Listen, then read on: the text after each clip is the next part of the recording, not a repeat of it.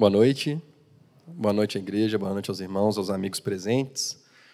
Nós vamos continuar a nossa série de estudos sobre os patriarcas, nossa série de estudo no livro de Gênesis. Então, já queria te convidar a abrir a passagem que nós vamos estudar nessa noite. Está em Gênesis, capítulo 37.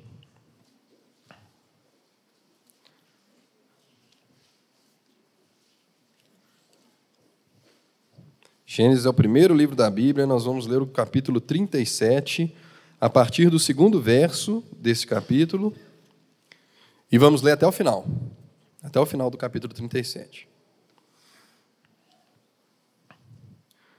Vamos ler então a partir do verso 2. Estas são as gerações de Jacó.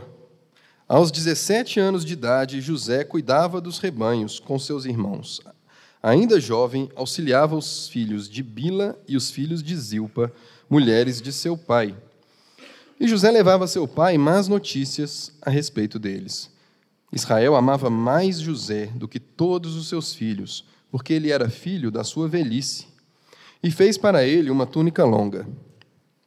Vendo seus irmãos que seu pai o amava mais do que todos eles, passaram a odiá-lo e não conseguiam falar com ele pacificamente.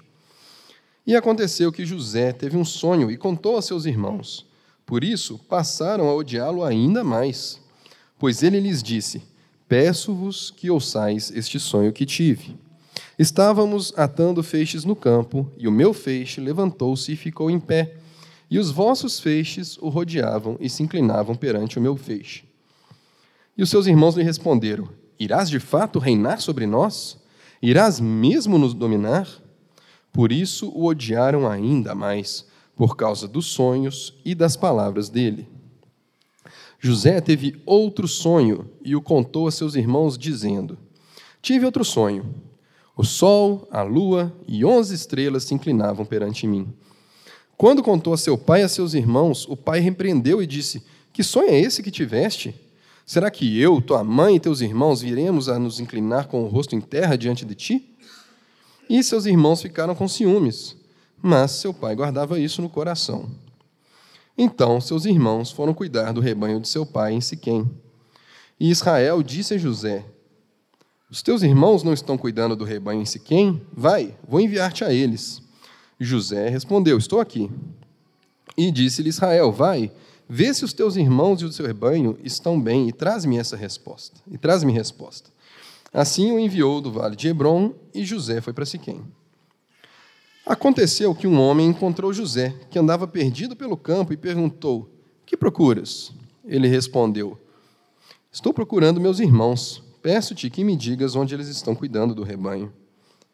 O homem disse: Saíram daqui eu os ouvi dizer: Vamos para Dotã.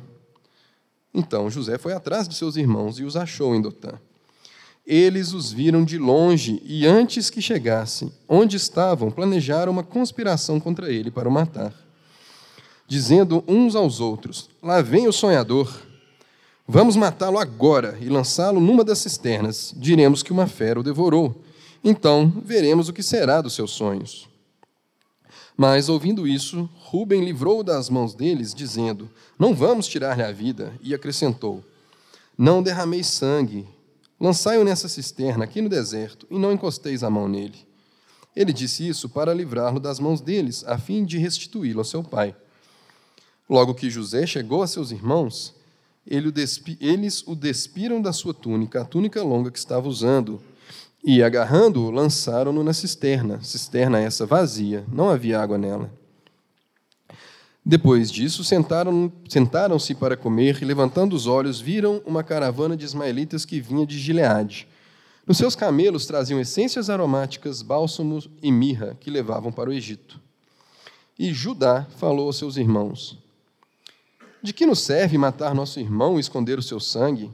Vamos vendê-lo a esses ismaelitas não encostaremos a mão nele, pois ele é nosso irmão, nossa carne. E os seus irmãos o escutaram. Quando os negociantes midianitas passaram, eles tiraram José, fazendo-o subir da cisterna, e venderam-no por vinte ciclos de prata aos ismaelitas, que o levaram para o Egito. Quando Rubem voltou à cisterna, José já não estava ali. Ele então rasgou suas roupas e, voltando-se para seus irmãos, disse: O menino não está lá, e eu, para onde irei? Eles então tomaram a túnica de José, mataram um cabrito, tingiram-na com sangue e mandaram a túnica longa, fazendo-a chegar a seu pai com esta mensagem: Achamos essa túnica, vê se é ou não a túnica de teu filho. Ele a reconheceu e exclamou: A túnica de meu filho. Uma fera o devorou, com certeza José foi despedaçado. Então Jacó rasgou suas roupas, vestiu-se de roupa de saco e lamentou seu filho por muitos dias. E todos os seus filhos e todas as suas filhas levantaram-se para o consolar. Ele, porém, recusou-se a ser consolado e disse: Na verdade, com lágrimas descerei ao meu filho até o túmulo. E seu pai chorou assim por ele. E os midianitas venderam José no Egito a Potifar, oficial do faraó, capitão, capitão da guarda. Perdão. Vamos orar uma vez mais, feche seus olhos, curva sua cabeça. Nosso Deus, nós estamos diante do Senhor. Felizes, Deus, porque o Senhor nos deu a tua palavra. Gratos, Deus, porque o Senhor nos deu o teu Espírito Santo, que traduz essa palavra para nós, Deus. Dá graça, Deus, dá da tua graça para a tua comunidade, Deus. Nós precisamos ser agraciados por ti para podermos entender essa palavra, Deus, para que essa palavra Fure a barreira do nosso pecado, Deus. Abençoa aquele que prega, aquele que ouve, Deus. Dá-nos corações moles, ouvidos atentos, Deus. Para que nós mudemos, Deus, aquilo que o Senhor quer que nós mudemos, para que nós te obedeçamos em todo o tempo e naquilo que o Senhor nos revelar. Essa é a oração da tua igreja, no nome do teu filho amado. Amém.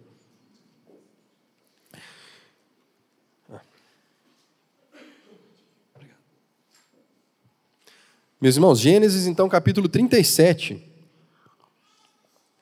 Na semana passada, nós ouvimos o relato de Gênesis 32 e 33, de Jacó lutando com Deus em Peniel. E em, na, em, em sequência, né, Jacó se encontrando com seu irmão Esaú e se reconciliando com Esaú, ou pelo menos sendo recebido de forma graciosa por Esaú. Jacó está numa, estava né, então numa viagem de volta de Padã Aram, né, a terra de sua mãe Rebeca, e rumando de volta para Canaã, a terra onde Isaac, seu pai, vivera até então. Então, na semana passada, a gente viu o capítulo 33. E é importante a gente saber o que acontece entre o capítulo 33 e o 37, porque vai lançar a luz sobre alguns dos episódios que a gente acabou de ler. Passa o capítulo 33, então. No capítulo 34, a gente fica sabendo que uma tragédia se abate sobre a família de Jacó. Diná, sua filha, ela é raptada, estuprada, violentada por um homem lá em Siquém, um príncipe, um governante lá em Siquém. E os seus irmãos, principalmente é, capitaneados aí por Simeão e Levi, é, perpetuam uma, perpetram uma vingança sanguinária, desproporcional naquela terra. Eles matam aqueles homens é, depois de enganá-los. E ainda assim, depois de matar os homens, ainda pilham aquela cidade. E Jacó então fica muito receoso de ficar ali em Siquém, porque esse ato impensado, violento dos seus filhos, traria uma ameaça para aquela família, uma ameaça para a família, inclusive, pela qual Deus estava cumprindo a sua promessa, porque eles eram poucos e os povos ao redor eram numerosos. Então a gente sabe disso no, no capítulo 34. No capítulo 35, é, Jacó não está mais em Siquém, ele está em Betel e depois ele chega em Hebron. E a gente fica sabendo de mais alguns episódios complicados na vida de Jacó. Um, teoricamente feliz, que seria o nascimento de um filho, o nascimento de Benjamim, o décimo segundo filho, a décima segunda tribo né, de, de Israel. Mas por que, que não é plenamente feliz esse nascimento? Porque justamente nesse nascimento, a sua esposa preferida, né, Raquel, aquela que ele havia amado, por quem ele havia servido sete anos, ou talvez 14, né, se quiser incluir na conta aí o período que ele foi enganado e serviu por Lia, Raquel morre ao dar luz a Benjamim. Então veja que Jacó sofre mais uma tragédia aí na sua família. A sua esposa Raquel morre e é enterrada por ali mesmo. E a gente fica sabendo também no capítulo 35, gente, mais coisa ruim né, acontece nessa família. O primogênito, né, o primeiro nascido, Rubem, nascido de Lia, ele desonra o seu pai com uma ofensa muito, muito grave. Para os dias de hoje, mais ainda talvez para a época. Rubem, ele dorme, ele tem relações sexuais com uma das esposas de Jacó, seu pai. Isso está lá também no capítulo 35. Então, Rubem desonra seu pai. E completando o capítulo 35, a gente fica sabendo então que o pai de Jacó morre. Isaac morre com 180 anos e é sepultado pelos seus dois filhos, é Esaú e Jacó. No capítulo 36, não, não existe nesse, é, um relato de acontecimentos, mas o autor ele vai falar dos descendentes de Esaú. E no capítulo 37, então, que é onde a gente chega nessa noite, ele quer falar agora sobre os descendentes de Jacó. Essa, meus irmãos, é a forma que o autor de Gênesis escolhe para mostrar a progressão da história, a progressão da sua narrativa. Ele vai de genealogia em genealogia. Então, se não me engano, são dez genealogias que, é, no, no, no, livro de Gênesis. Assim, olha, essas são as gerações de fulano, gerações de ciclano, geração de Beltrano. Se a gente pegar agora só dos patriarcas para frente, né, só de Abraão para frente, ele já nos contou sobre a vida de, do pai de Abraão um pouquinho, né, depois de Abraão ele mesmo. Depois ele conta sobre os filhos de Abraão, conta sobre Isaac. Ele é, dedica um tempinho para falar de Ismael, da descendência de Ismael. Ele fala sobre a vida de Esaú, ele fala sobre Jacó, tem um, um foco grande aí na narrativa sobre Jacó, né?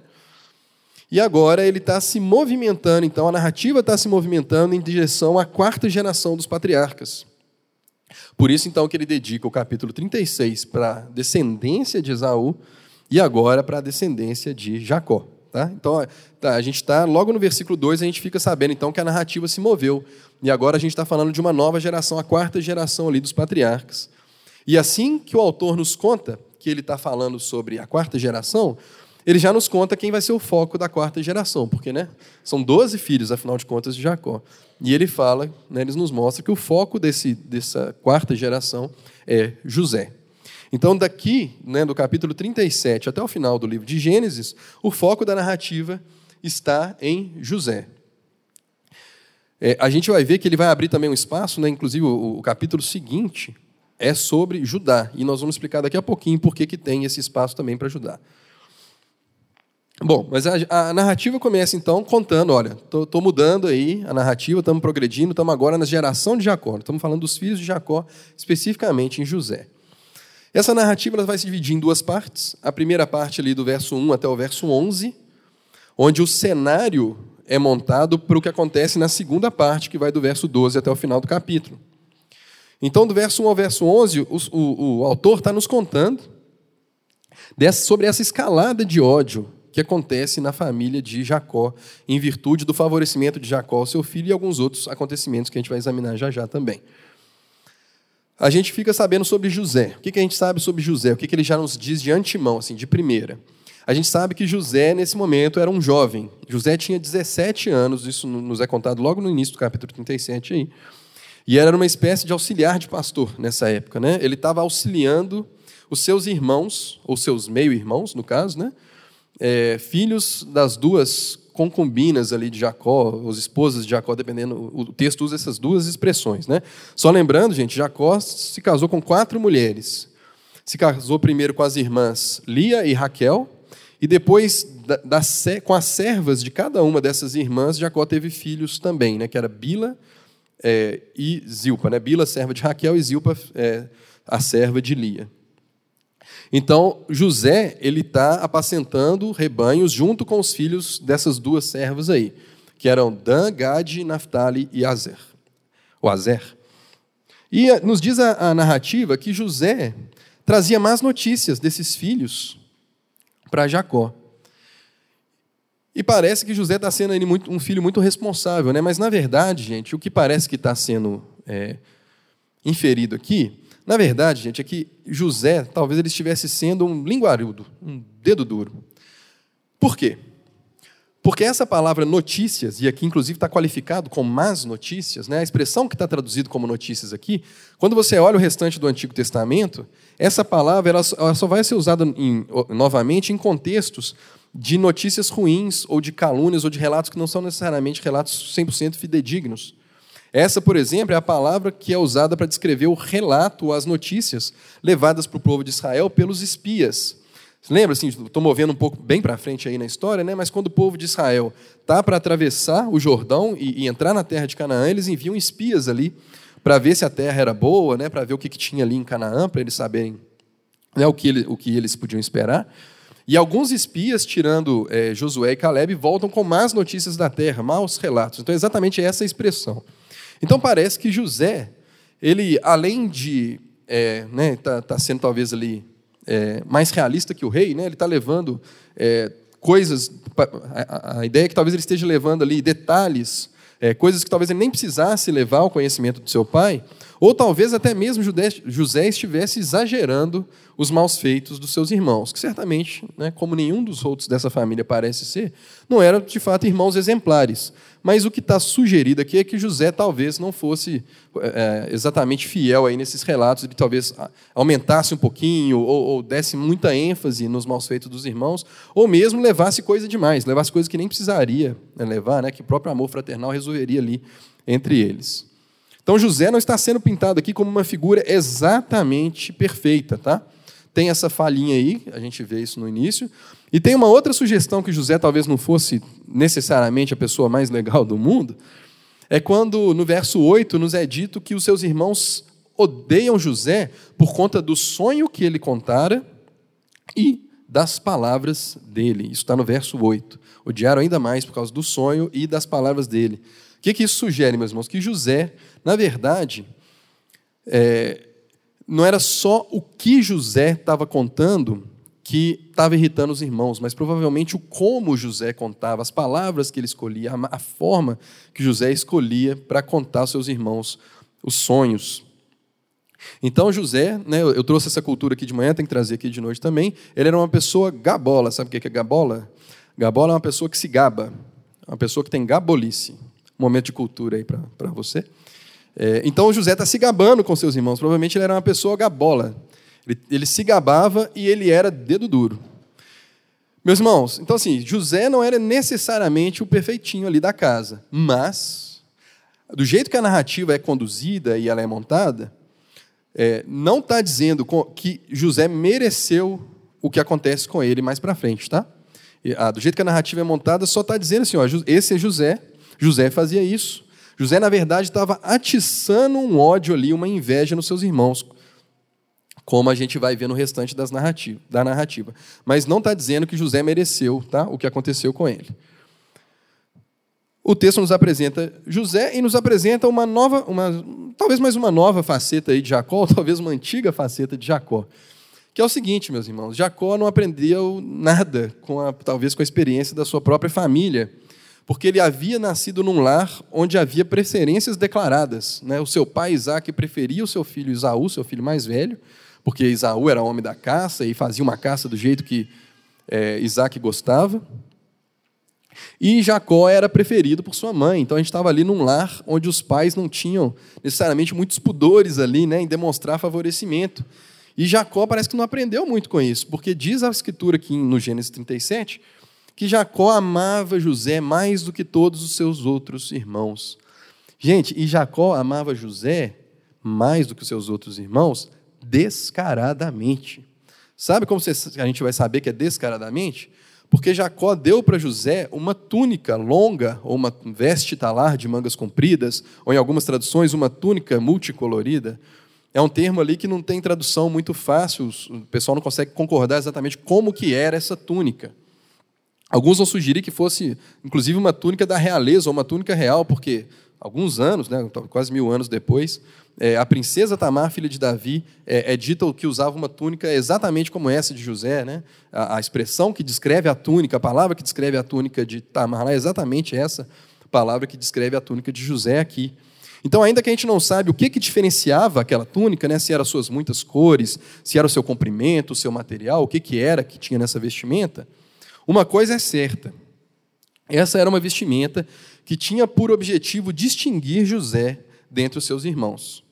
Então Jacó não estava fazendo muita questão de esconder a sua preferência por José, não. Mais do que isso, se é de fato uma túnica real, né, pode ser que esteja sugerido aí que Jacó, na verdade, intentava fazer de José o seu primogênito. Lembra que nós falamos agora que Jacó parece que não aprendia muito com, com as histórias, né? Ele tinha um, um, caso bem, bem concreto aí sobre primogenitura, né? E Jacó está aqui querendo inverter a ordem da primogenitura na sua família. Ele está querendo escolher o filho mais velho da esposa que ele mais gostava para ser o primogênito. Mas primogênito, gente, era o primeiro nascido, né? era o mais velho. E quem era o mais velho de Jacó? Não era José. O mais velho de Jacó era Rubem. Rubem aparece na narrativa aqui. Só que o que acontece com Rubem, gente? Rubem se desqualifica para ser o primogênito de Jacó porque ele havia deitado com a concubina de seu pai ou com uma das esposas de seu pai, como a gente mencionou no início. Então, na linha sucessória aí, vamos falar assim, Rubem, que era o mais velho, está desqualificado, está fora de jogo. Quem seriam os próximos aí na linha? Né, os próximos seriam justamente Simeão e Levi, também filhos de Lia. Só que Simeão e Levi haviam feito aquela, aquela vingança sanguinária lá em Siquém e derramado sangue, desagradado a Jacó e, e, e, se vingado de forma desproporcional à ofensa que, e, que eles tinham sofrido né, por causa do rapto da sua irmã Diná. Então você tem Rubem desqualificado, você tem Simeão desqualificado, você tem Levi desqualificado. E agora, quem seria o quarto, então, na linha sucessória do patriarca Jacó? O quarto na linha sucessória é justamente Judá que a gente hoje sabe que é de onde viria, né, mais tarde, o rei Davi e mais tarde ainda o nosso Salvador Jesus Cristo. Então, o quarto na linha sucessória, se fosse né, realmente para respeitar a primogenitura aí, seria Judá. Mas Jacó já está demonstrando que não é Judá o escolhido dele. O primogênito dele seria José. Essa questão da primogenitura cria mais uma tensão ainda nessa história, mas eu acho importante a gente ver que de fato é isso que aconteceu. Então eu vou te pedir para você abrir comigo em 1 Crônicas, capítulo 5.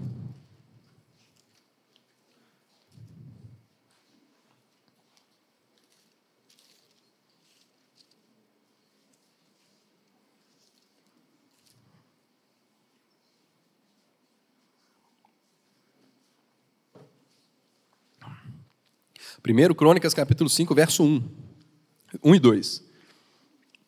1 vai falar assim: No caso dos filhos de Ruben, o primogênito de Israel, mesmo sendo primogênito, o seu direito de primogenitura foi dado aos filhos de José, filhos de Israel, porque ele tinha profanado a cama de seu pai, de modo que não foi registrado em sua genealogia o direito da primogenitura.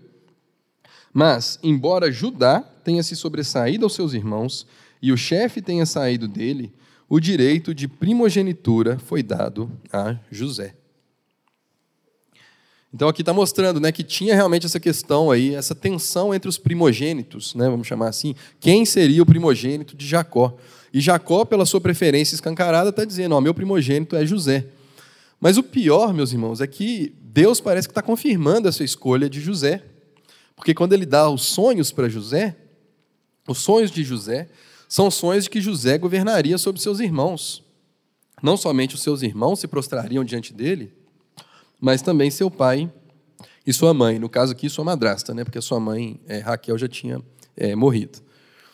Então, José então governaria sobre. Parece que Deus está confirmando essa escolha estranha que Jacó havia feito, essa escolha iníqua que Jacó havia feito. E essa tensão ela vai sobreviver ainda um tempo no relato das Escrituras, tanto aqui em Gênesis 37 a gente tem um inicinho dessa tensão, mas isso vai sobreviver anos a fio em Israel, meus irmãos. Mas mais tarde, quando Israel já é um reino estabelecido, e ele se divide em reino do norte e reino do sul, é interessante notar que o reino do norte ele se identifica justamente com a, com a tribo de José, né? na verdade é, é identificado com Efraim, né? que era filho de José, e a tribo do sul se identifica com Judá, e existe uma tensão ali entre eles, inclusive quem que era a tribo legítima, onde que era a sede legítima da adoração, enfim.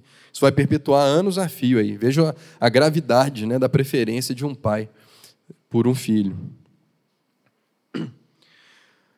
Mas Judá vai ser mais para frente aí, ele vai passar provavelmente por uma transformação, a gente vai ver um pouquinho sobre Judá no capítulo 38 e mais para frente. Mas ele vai, ter, vai desempenhar um papel importante aqui ainda nessa narrativa, assim como Rubem, tá? Então a gente já falou sobre José, sobre como essa primeira parte nos apresenta José, não necessariamente aquela perfeição de caráter, né? Depois nós vimos como que Jacó estava atiçando ou provocando o ciúme dos seus irmãos, declarando a sua preferência sobre José, distinguindo José com uma túnica. Mas é importante a gente falar também sobre os irmãos de José, que depois vão ganhar, vamos dizer assim, vão ganhar o palco dessa narrativa, dessa narração. Os irmãos de José, nos é dito que eles odiavam José por causa dessa preferência do seu pai. Não só eles odiavam José por causa da preferência do seu pai, mas nos é narrado, gente, nesse trecho, uma escalada desse ódio dos seus irmãos por José. Então, num primeiro momento, eles odeiam José e sequer podiam falar pacificamente com ele, está lá no verso 4. E falar pacificamente pode ser talvez entendido como falar, literalmente falar paz com ele, né? porque paz, shalom, era justamente a saudação, né? que como as pessoas se saudavam né? entre aquela família. Então eles sequer poderiam falar shalom para José, eles sequer poderiam cumprimentar José, não conseguiriam sequer dar uma palavra amigável para o seu irmão. Eles estavam com ódio de José. E aí vai nos dizer que lá, lá no verso 5 vai nos dizer que José então começa a contar os seus sonhos para esses irmãos, e já vimos que José também não se ajudava, né? ele não fazia questão de aliviar, quando ele contava os sonhos, ele contava era com muito gosto. Então quando José contava os seus sonhos para seus irmãos, seus irmãos o odiavam ainda mais. Então José conta um sonho, eles o odeiam ainda mais. José conta outro sonho, eles odeiam ainda mais. E por fim, como se fosse o topo da escalada, escute bem isso, como se fosse o topo dessa escalada de ódio, de desprezo pela pessoa de José, os seus irmãos têm inveja dele. É assim que o autor de Gênesis constrói a narrativa: ódio, mais ódio, mais ódio ainda, inveja. Isso vai ser importante porque a gente vai falar daqui a pouco. Mas veja que nesse momento em que a narrativa muda, então, que ela avança da primeira parte para a segunda parte, o que tem no coração desses irmãos de José é inveja. Eles têm inveja de José, inveja que Jacó favoreceu José, e inveja que Deus parece que está confirmando esse favorecimento aí, está dizendo que José governaria sobre eles. Mas a narrativa então ela se move, José conta seus sonhos, seus irmãos o odeiam. E num belo dia, os irmãos de José, a gente não sabe por que José não está com eles nessa, nessa ocasião, os irmãos de José vão apacentar os rebanhos pastores que eram em Siquém. Lembra de Siquém? Siquém foi justamente aquele lugar que eu falei da vingança lá de Simeão e Levi. Então Jacó tinha todas as razões para não ficar tranquilo em saber que seus filhos estavam pastoreando justamente em Siquém, naquele lugar em que eles tinham despertado o ódio dos povos eh, vizinhos ali. Então ele pede para o seu filho José ir lá olhar como é que seus irmãos estão. Olha lá, porque estão num lugar perigoso. E aí a gente tem que dar crédito para José, né, que embora liguarudo, né, embora gabola, ele era obediente. Né? Ele fala assim, pai, estou aqui, eis-me aqui, né, estou aqui, me manda. E aí ele vai, ele obedece seu pai para fazer um, um, trajeto que não era um trajeto curto, um trajeto de cerca de 80 quilômetros. José empreende essa viagem sozinho. Quando ele chega lá, a Bíblia vai nos contar que os seus irmãos não estavam lá mais. E José fica perambulando por aquele lugar, lugar perigoso, mas Deus guarda José. E Deus leva ao encontro de José um homem que pergunta: Olha, o que você está fazendo aí? O que você está procurando? Estou vendo que você está com essa cara de perdido aí. O que é que você está procurando? E esse homem, coincidência das coincidências, sabia onde que os irmãos de José estavam. Ó, oh, seus irmãos estão lá em Dotã. Então lá vai José, mais 25 quilômetros até achar seus irmãos. E a partir daí, meus irmãos, a cena vai mudar. Né? O, o, o locus da narrativa, né? o local da narrativa vai se mudar então de José, seu pai ali, para a gente agora ouvir a voz dos irmãos de José. E José, a partir daqui, é uma vítima, é retratado como uma vítima muda. José, a partir de agora, não vai falar mais nada. José agora vai simplesmente sofrer a consequência da inveja dos seus irmãos. Tá? Então, nos é dito aí, é, no capítulo 37, no verso 18, que os seus irmãos o veem de longe, e logo que eles o veem, eles conspiram para o matar. Uai, mas como é que eles sabiam que era José, né? José estava longe ainda. Como é que eles iam saber que era José? Podia ser qualquer um. Como é que eles iam adivinhar? Por causa da maldita túnica comprida, multicolorida, enfim, que José fazia questão né, de ostentar com todo orgulho. Então, essa túnica provavelmente permite os irmãos de José vê-lo, identificá-lo de longe.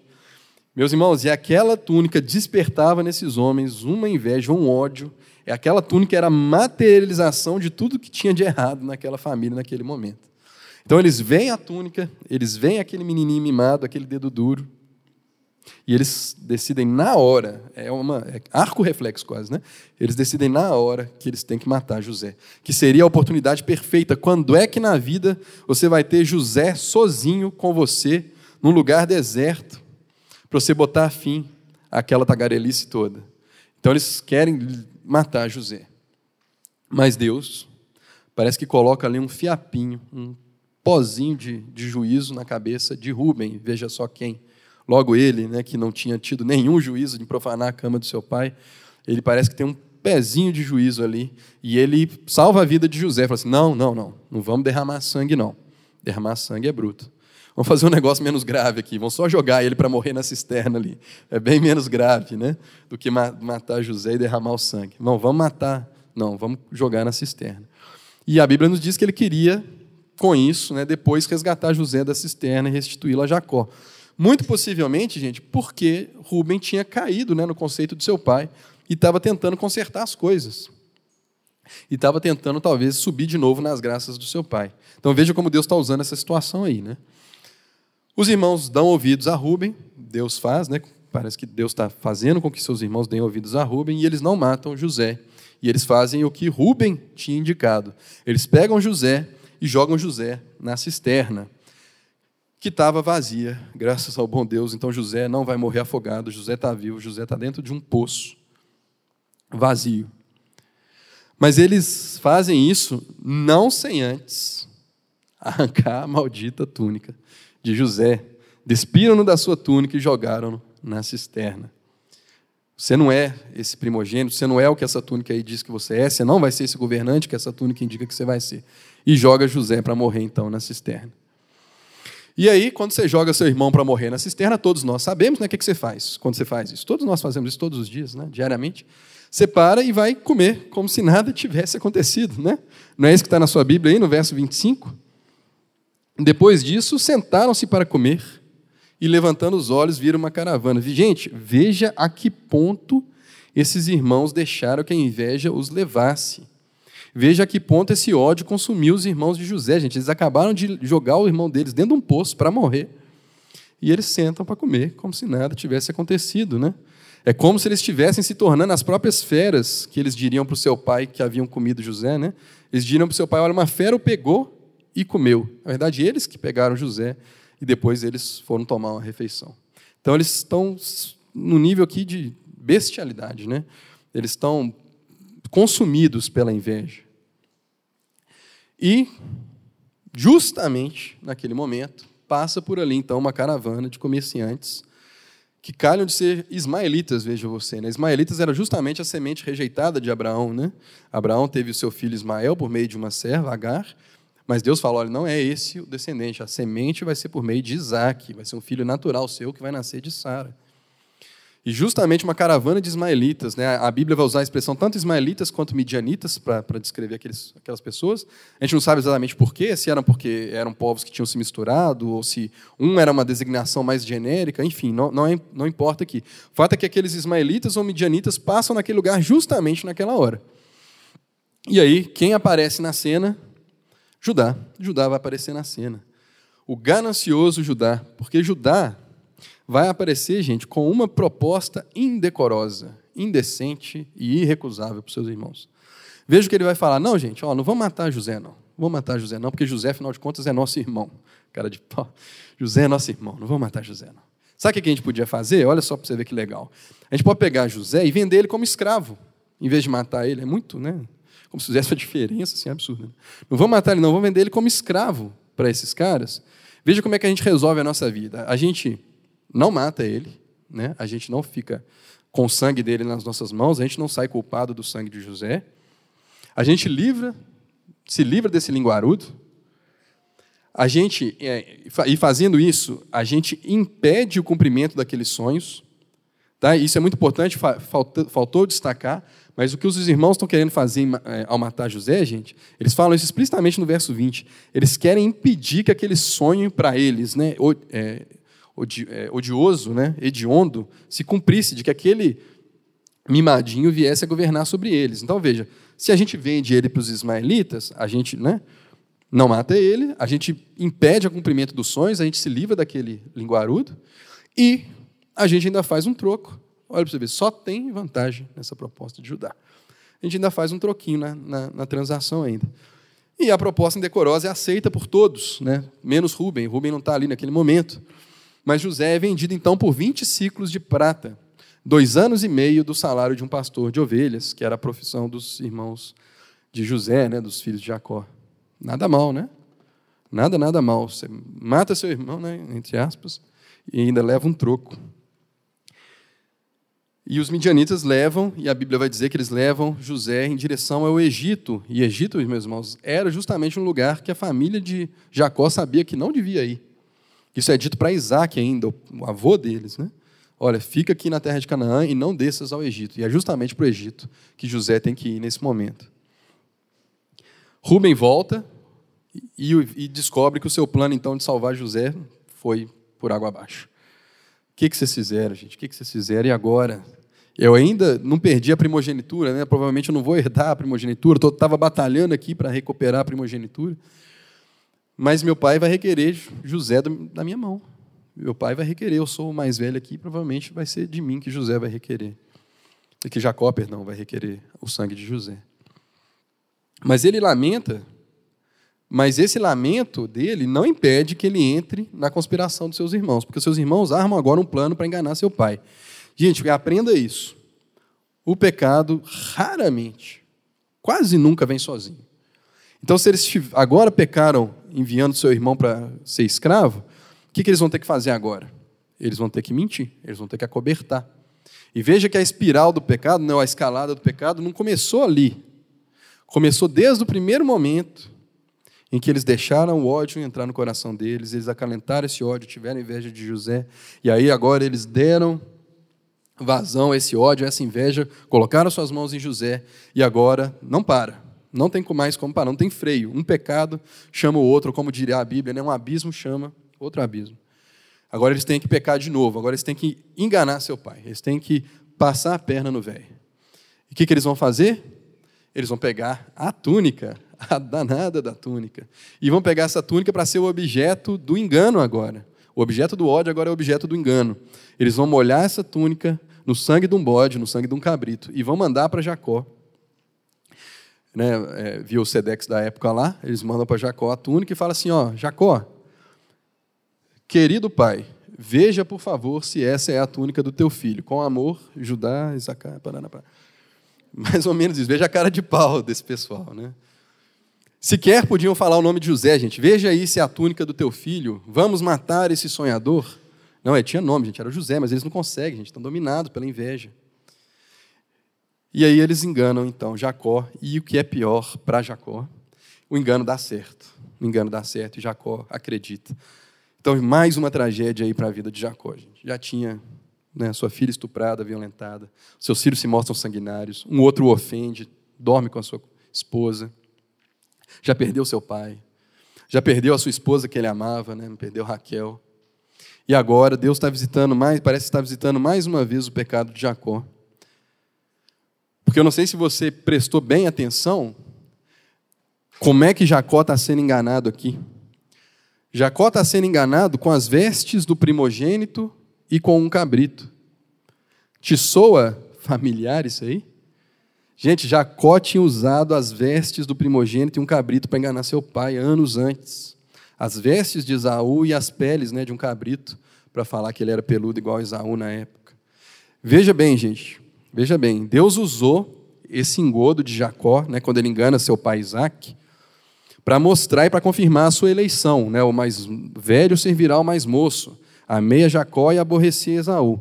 Agora, não é porque essa, esse engano de Jacó contribuiu de alguma forma para o cumprimento da palavra de Deus, que Deus vai deixar o pecado de Jacó impune. E Deus está visitando o pecado de Jacó de uma maneira doída, de uma maneira dolorosa. Agora já não tem mais Raquel, então o primogênito de Raquel está morto também. Aquele que eu tinha escolhido, aquele que eu amava mais do que todos os outros, está morto. Caí no golpe. Então, para mim, por todos os efeitos, meu filho está morto. Gente, pensa o que é essa família, gente. Se você acha que a sua família é disfuncional, pensa o que é essa família.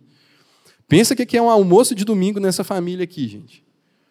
O pessoal chegando na mesa lá e Jacó desconsolado, não quer tocar na macarronada. E o povo lá, todo mundo em volta, gente, sabendo o que aconteceu. Todo mundo entrando naquele teatro lá para enganar Jacó. Gente. Terrível mesmo, terrível, terrível. Olha, olha, olha assim, essa história realmente é uma história muito, muito, muito triste, muito complicada. Mas o autor ele não deixa esse trecho terminar exatamente nessa tristeza toda. Parece que ele dá, quer dar assim no finalzinho, no último verso dessa passagem, ele quer dar uma notinha, uma notinha de esperança ali, puxar um fiozinho de esperança ali. Porque a gente fica sabendo lá no, no verso 36 que os midianitas venderam José no Egito a Potifar, oficial do faraó, capitão da guarda. Então parece que o autor está dizendo assim: olha, gente, está acontecendo desgraça atrás de desgraça atrás de desgraça. Mas pelo menos José está vivo. Ele não ficou na mão daqueles comerciantes, ele não foi entregue para a morte, ele está no Egito, né, uma grande nação da época, ele está na casa de um alto oficial. E a gente que sabe o restante da história, né, sabe como que isso, através disso, Deus vai, é, inclusive, salvar essa família, né, salvar a semente da promessa. Mas isso é o restante da história. Na nossa história aqui, isso por enquanto é só um fiozinho de esperança que depois o autor vai, vai tratar de puxar. Meus irmãos, veja que nessa história agora da genealogia de Jacó, dos descendentes de Jacó, Deus parece que não está presente mais, né? A gente vinha lendo aí, e era tão legal, né? A gente lê a história de Abraão e Deus falando com Abraão, e Deus chamando Abraão de Ur dos Caldeus, e Deus aparecendo ali, né, fazendo uma aliança com Abraão e passando como uma chama ali no meio dos animais que Abraão tinha recortado, e várias teofanias, manifestação a Isaac, manifestação ao próprio Jacó. Quando Deus dava sonhos para Jacó, né, era, eram sonhos que tinham, nos quais Deus falava claramente o que ia acontecer, e a gente via esses sonhos se cumprindo, e Deus falando, e os sonhos se cumprindo. E aqui não. Aqui parece que não tem Deus na história, né? Parece que é só desgraça que está acontecendo aqui e Deus não está falando e não está fazendo nada. Mas eu quero te chamar a atenção para uma coisa muito importante nessa narrativa aqui, meus irmãos. Porque essa narrativa, embora Deus não esteja se manifestando em teofanias, em sonhos é, muito é, espetaculares, gente, essa a expressão que eu escolhi para descrever essa passagem é que ela grita providência. A providência de Deus nessa passagem, ainda no meio dessa desgraçada toda aqui, de tanto de desgraça acontecendo, é muito visível. Eu vou chamar a sua atenção, vou ler alguns pontos, presta atenção comigo e veja se, se eu estou errado. Veja bem. Tudo começa com a preferência de Jacó para seu filho José, certo? Por que, que Jacó preferia seu filho José? Porque né, José era filho de Raquel e, como está ali nas Escrituras, filho da sua velhice. Né? Então, o, o, quando José nasce, é, é determinante também para esse favorecimento de Jacó. Ele nasce depois que Jacó já tinha uma certa idade. Gente, quem abre a madre de Raquel? Raquel era estéreo até então. Quem abre a madre de Raquel para José nascer exatamente quando José nasceu? Senão o próprio Deus. Então José nasce num período de tempo que leva ele a ser o favorito de Jacó. Deus, ainda que oculto, né, está dando sonhos para José. Dando sonhos, dando sonhos duplos, né? ele dá o sonho duas vezes, de duas formas diferentes. A gente vai saber isso mais para frente no relato de Gênesis, pela boca do próprio José, que quando Deus dá o sonho duplo dessa forma, é porque a, o cumprimento era certo e a coisa se encaminhava para se cumprir. Então Deus dá os sonhos.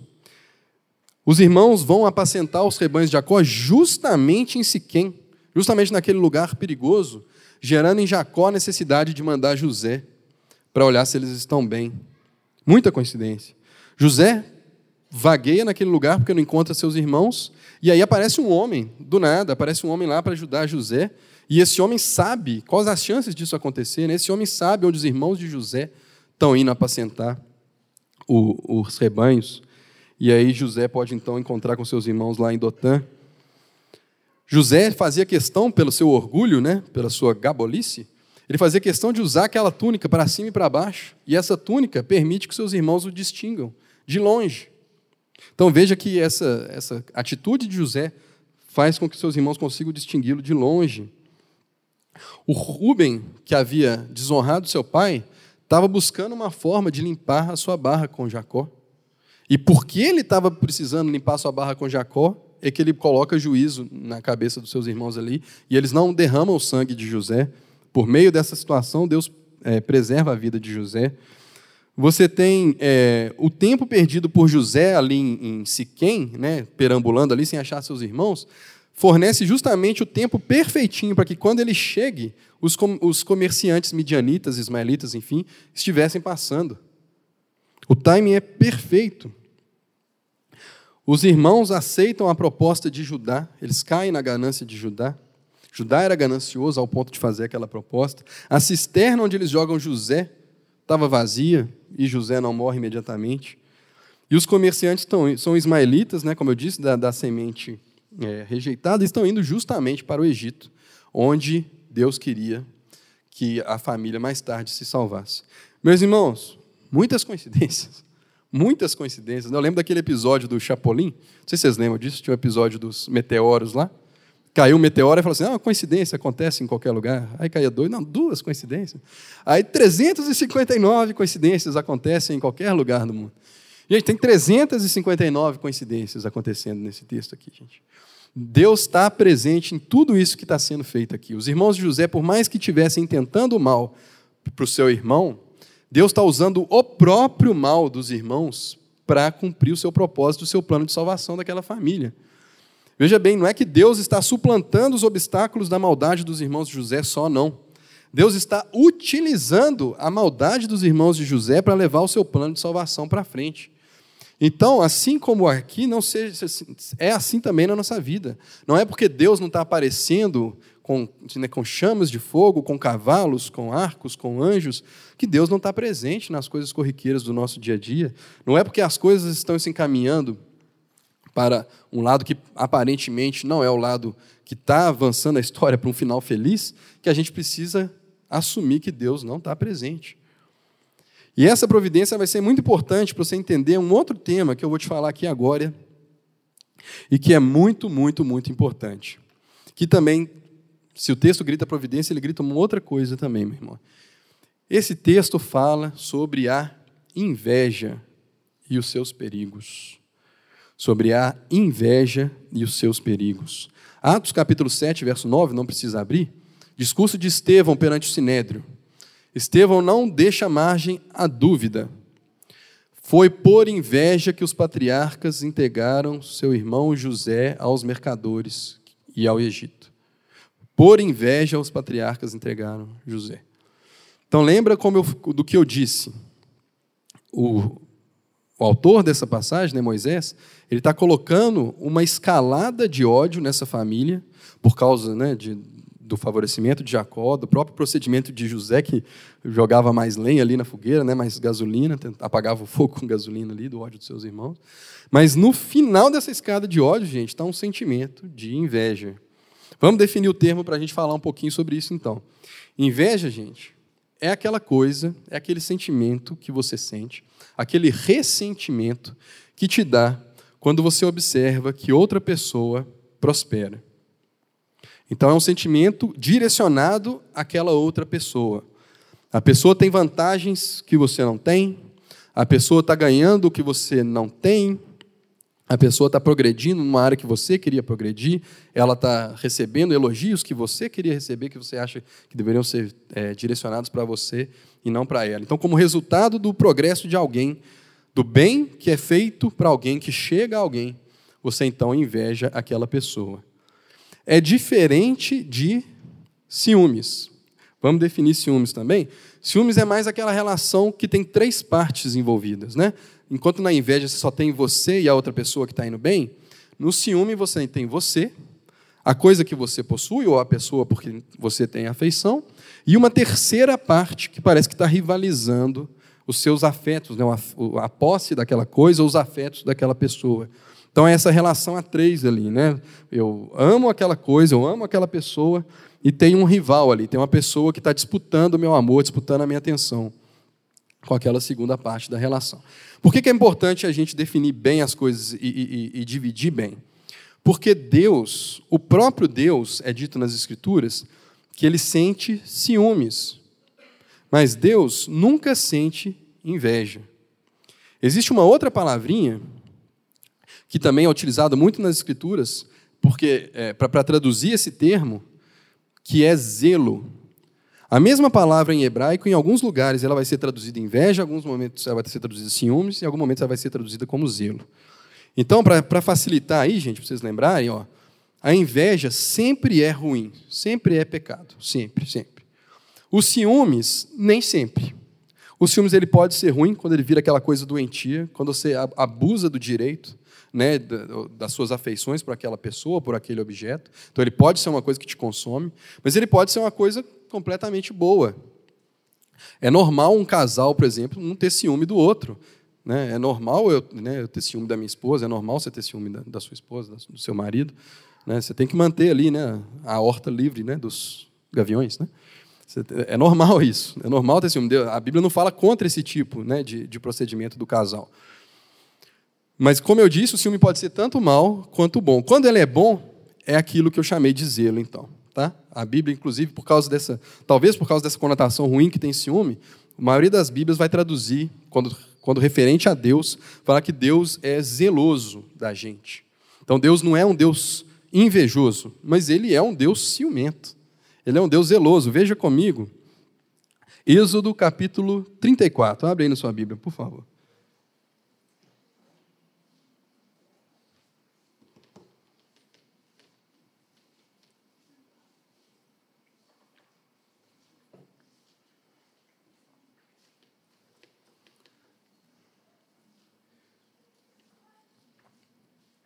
Porque, Êxodo 34, 14 porque não adorarás outro Deus, pois o nome do Senhor é, o nome do Senhor é zeloso.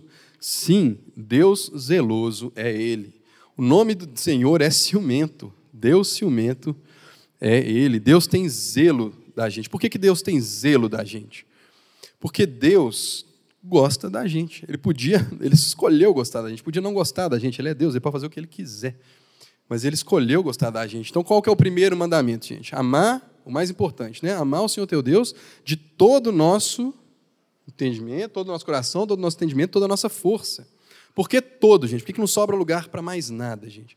Porque, na verdade, na nossa vida, não existe mais nada que de fato possa tomar o lugar de Deus e nada que de fato possa nos satisfazer.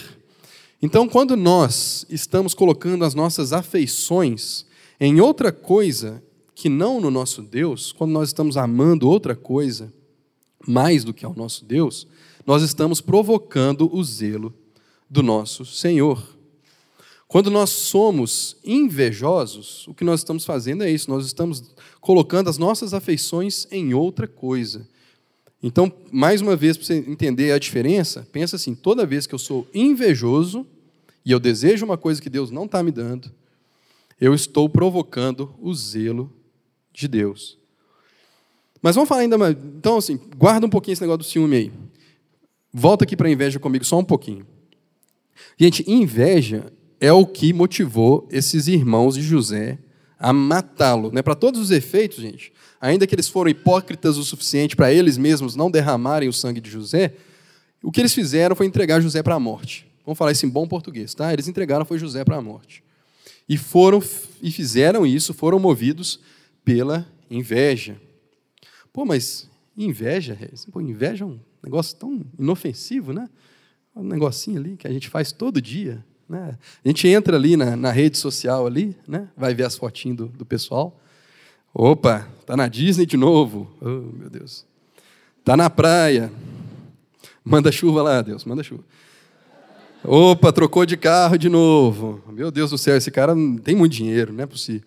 A gente faz isso todo dia. Como é que isso pode ser grave assim, gente? Como é que isso pode ser grave? Que, que mal há, né? Deu acolher um negócio tão assim, né, na minha vida. Abre comigo aí, Provérbios, capítulo 14, verso 30.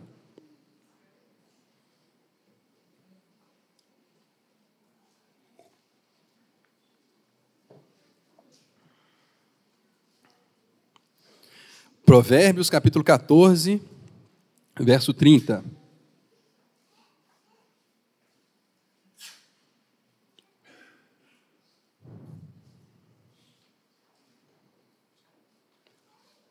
o coração em paz, eu estou lendo na NVI aqui, tá? O coração em paz dá vida ao corpo, mas a inveja apodrece os ossos. A inveja apodrece os seus ossos. Então, todo dia que você entra lá no Instagram, você está apodrecendo um pouquinho por dentro. Se você deixar a inveja correr solto, tá? Não vou ser legalista aqui, não. É, Provérbios 27, vai uns capítulos para frente aí. 27, verso 4.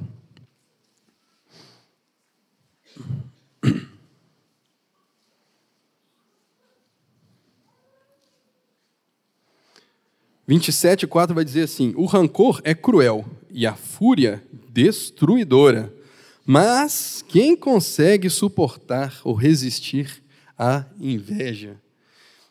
Você viu o que está dizendo aqui? O rancor, difícil, né? é um negócio ruim mesmo. O total do rancor é ruim mesmo. A ira, uh, a fúria, putz, destrói. Mas, e a inveja? A inveja, quem pode resistir à inveja? Não parece que está concordando aqui com o autor de Gênesis, né? Ódio, mais ódio, mais ódio e inveja lá no final. Depois que você, né, a pessoa não tem valor para você mais. Depois que a pessoa não merece mais. Depois que você tirou todo o mérito da pessoa em ter qualquer coisa boa nessa vida. Né? O ódio leva tudo isso. Aí você começa a invejar a pessoa, então. Pô, mas um pecadinho, né? Parecia né, que era um pecadinho, puxa vida. Mesmo um pecadinho, uma pinóia. É um danado de um pecadão a inveja. Você não deve acolher inveja no seu coração, meu irmão. Sabe por quê? Por que é tão grave? Por que, afinal de contas, seria tão grave eu olhar para uma pessoa e achar ruim ela está indo bem, né? Parece até nobre da minha parte, né? Ele é pior que eu mesmo, ele tem que ir mal na vida. Não, meu irmão, quando você está desejando mal para outra pessoa e você está ressentido que aquela pessoa está indo bem, no fundo, no fundo, no fundo, você está fazendo duas coisas. Primeiro, você está dizendo o seguinte: olha, Deus, eu não concordo com o jeito que você está levando o seu universo aí, não. Se fosse eu, fazia melhor. Porque o senhor não conhece o fulano. Não é possível que você está levando o fulano para a Disney de novo. Eu estou indo ali para o sertão do Nordeste, estou indo ali para Moçambique, e o fulano está indo para a Disney. De novo. Deus, tem um trem errado, Deus. Você não sabe como é que você conduz o universo, não, Deus.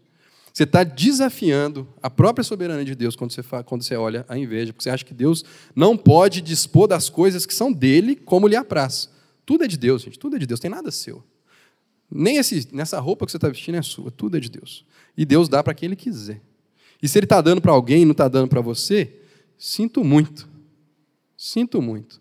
Ele é muito mais sábio, bondoso, justo do que você. Graças a Deus que Ele é Deus e não você e não eu. Então, quando você inveja uma pessoa, você está dizendo isso para Deus. Deus, de jeito nenhum. De jeito nenhum que José vai governar. De jeito nenhum. Você não sabe o que você está fazendo, Deus. Você não conhece José como eu conheço. Eu que estou lá, né, apacentando rebanho todo dia com José lá e ele me dedando para o meu pai, Deus. Você não sabe o que é José, não. Ele esfregando aquela túnica na minha cara todo dia. Está errado, não pode ser José, Deus. Você não está fazendo certo. E a outra coisa, gente, quando você inveja alguém, quando você inveja qualquer coisa, você está, na verdade, tendo uma eh, existência muito autocentrada. Você está pensando em você. Você está pensando, na verdade, no que você quer, é no que faz bem para você, é no que você acha que você precisa para ser mais feliz. Gente, que mal tem se o cara está indo para a Disney, que mal tem se o cara está trocando de carro, se a menina tá, tem um cabelo melhor que o seu, se o olho dela é azul, se ele não fica careca. O que, que tem?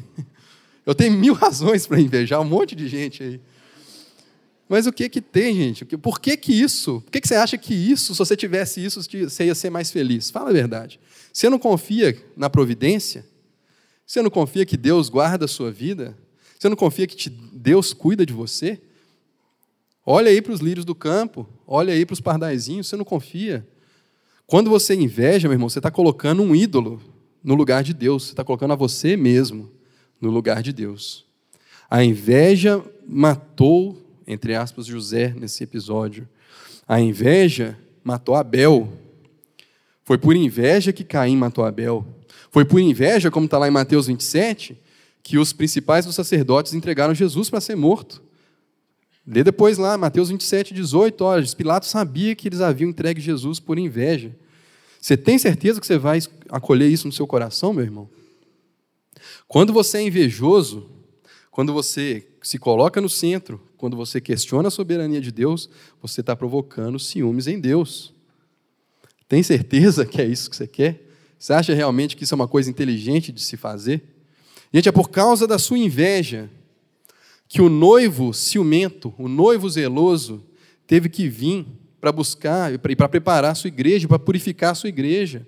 Ele veio e, tal como José, ele foi entregue por inveja.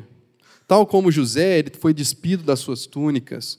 O sangue foi derramado, tal como José, ele era uma ovelha muda perante os seus tosqueadores, ele não abriu a boca, diante de Pilatos ele não respondia, diante dos seus acusadores injustos, das testemunhas falsas no sinédrio, Jesus muitas vezes guardou silêncio, assim como José. Por causa da sua e da minha inveja, da inveja da noiva do cordeiro, que inveja as outras nações, que fica olhando os deuses das outras nações, que fica olhando os templos das outras nações, que fica olhando as bandeiras, os rituais, as cebolas e os alhos do Egito, é que Cristo precisou vir morrer. Também por ela, né? Eu creio que os irmãos entenderam o ponto. Meus irmãos, tem certeza que você vai colher esse pecado no seu coração?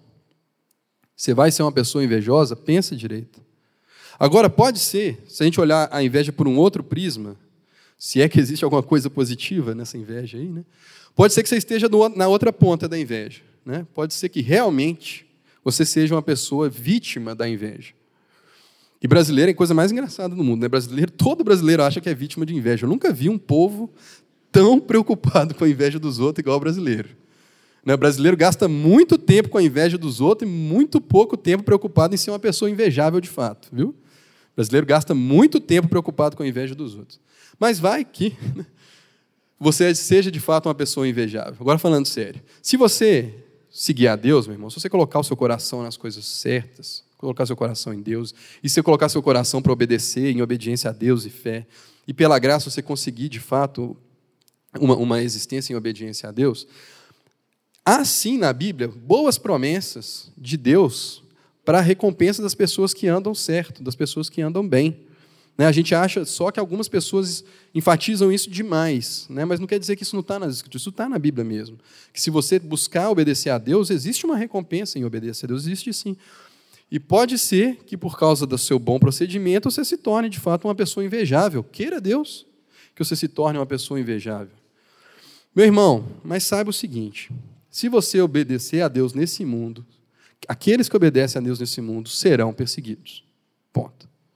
Se você obedecer a Deus, você vai provocar a inveja das pessoas quando Deus te abençoar.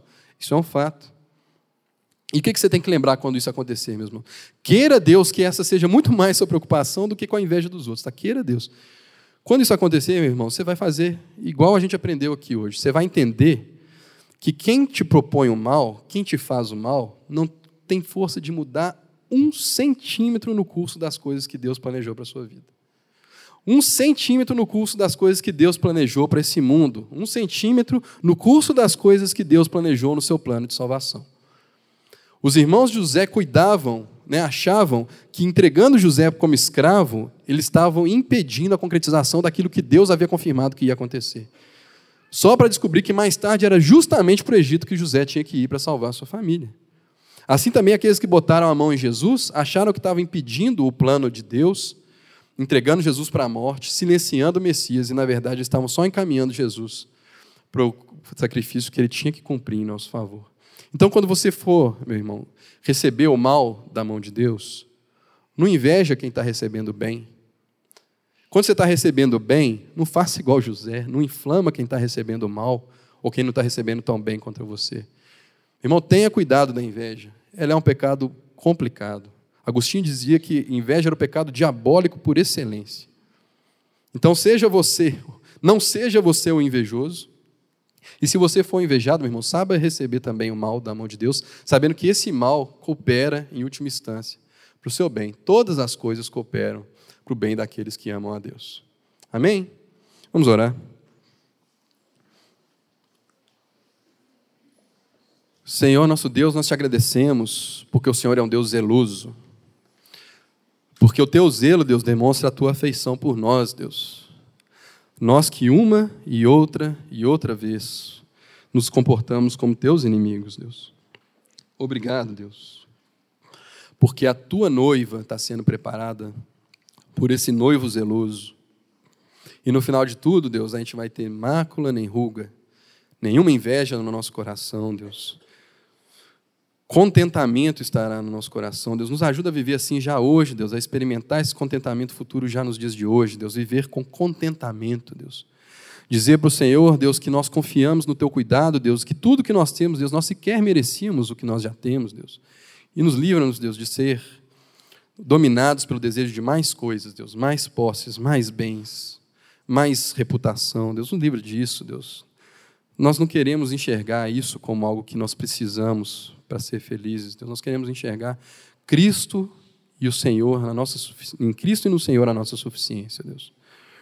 Ó oh, Deus, abençoa a tua igreja, Deus. Abençoa a tua igreja, Deus. Ajuda a tua igreja a guardar o coração, Deus. A não acalentar esse pecado, a não invejar. Nos abençoa, Deus, a estar satisfeitos no Senhor, Deus. Estar satisfeitos no Senhor. Nos ajuda, Deus. Essa é a oração da tua igreja, no nome de Jesus. Amém.